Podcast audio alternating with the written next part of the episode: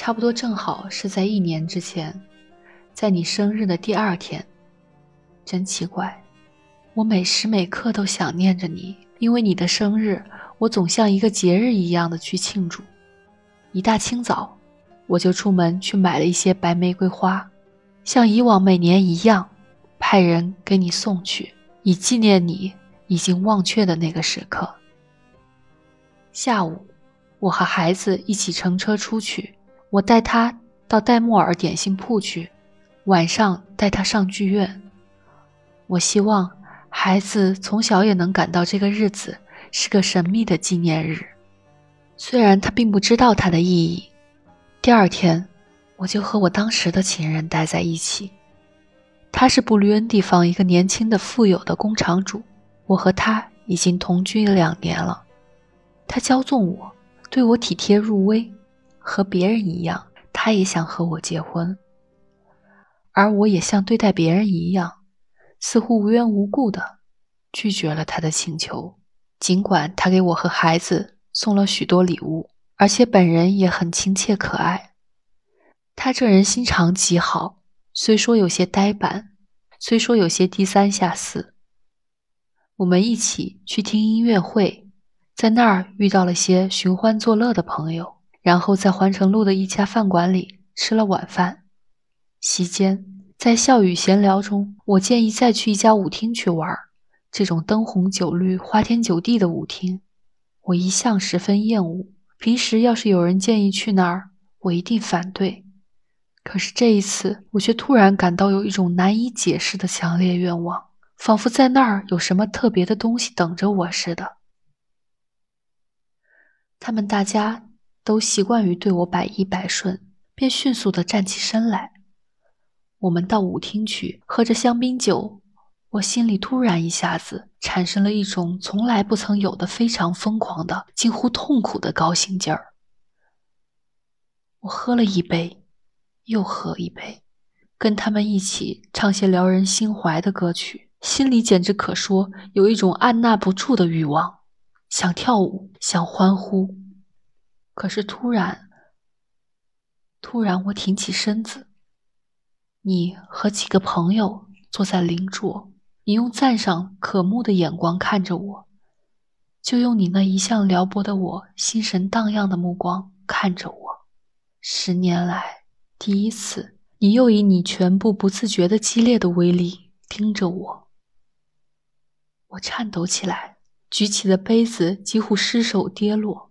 幸亏同桌的人没有注意到我的心慌意乱。他消失在哄笑和音乐的喧闹声中。你的目光变得越来越火烧火燎，使我浑身发烧，坐立不安。我不知道，是你终于、终于认出我来了呢，还是你把我当作新欢，当做另外一个女人，当做一个陌生女人在追求？热血一下子涌上我的双颊。我心不在焉地回答着同桌的人跟我说的话。你想必注意到，我被你的目光搞得多么心神不安。你不让别人察觉，微微地摆动一下脑袋，向我示意，要我到前厅去一会儿。接着，你故意用明显的动作付账，跟你的伙伴们告别，走了出去。行前再一次向我暗示你在外边等我。我浑身哆嗦。好像发冷，又好像发烧，我没法回答别人提出的问题，也没法控制我周身沸腾奔流的热血。恰好这时，有一对黑人舞蹈家脚后跟踩得噼里啪啦乱响，嘴里尖声大叫，跳起了一种古里古怪的形式舞蹈来。大家都在注视着他们，我便利用了这一瞬，我站了起来，对我的男朋友说：“我出去一下，马上回来。”就尾随你走了出去，你就站在外面前厅里，衣帽间旁边等着我。我一出来，你的眼睛就发亮了，你微笑的快步迎了上来。我立即看出，你没有认出我来，没有认出当年的那个小姑娘，也没有认出后来的那个少女。你又一次把我当做一个新相遇的女人，当做一个素不相识的女人来追求。您可不可以也给我一个小时的时间呢？你用亲切的语气问我，从你那确有把握的样子，我感觉到你把我当做一个夜间卖笑的女人。好吧，我说道。十多年前，那个少女在幽暗的马路上，就用同样一个声音，颤抖，可是自然而然地表示赞同的。好吧，回答你的。我们什么时候见面呢？你问道。您想什么时候见我都行，我回答道。我在你面前是没有羞耻感的。你你稍微有些惊讶的凝视着我，惊讶之中还有怀疑、好奇的成分，就和从前你见我很快接受你的请求时，表示惊诧不止一样。现在行吗？你问道，语气有些迟疑。行，我说，咱们走吧。我想到衣帽间去取我的大衣。我突然想起，衣帽票在我男朋友手里，我们的大衣是一起存放的。回去向他要票，势必要唠唠叨叨的解释一番。另一方面，和你待在一起的时候，是我多年来梦寐以求的。要我放弃，我也不愿意。所以我一秒钟也不迟疑，我只取了一块围巾披在晚礼服上。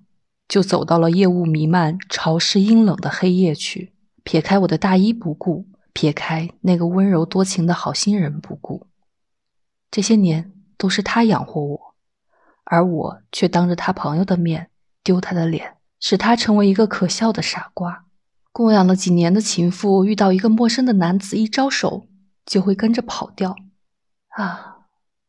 我内心深处非常清楚地意识到。我对一个诚实的朋友干了多么卑鄙恶劣、多么忘恩负义、多么下作无耻的事情！我感觉到我的行为是可笑的。我由于疯狂，使一个善良的人永远蒙受致命的创伤。我感觉到我已把我的生活彻底的毁掉。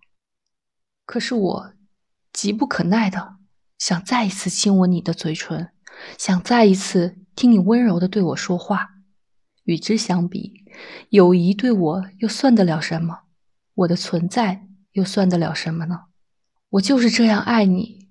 如今一切都消失，一切都已过去。我可以把这话告诉你了。我相信，只要你叫我，我就是已经躺在尸床上，也会突然涌来一股力量，使我站起身来，跟着你走。门口停着一辆轿车，我们驱车到你的寓所。我又听见你的声音，我又感到你温存的待在我的身边，我又和以前一样如痴如醉，又和以前一样感到天真的幸福。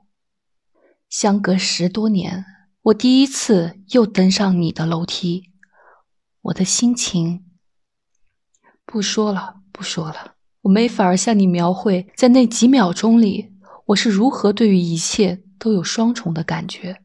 既感觉到逝去的岁月，也感到眼前的时光，而在这一切和一切之中，我只感觉到你。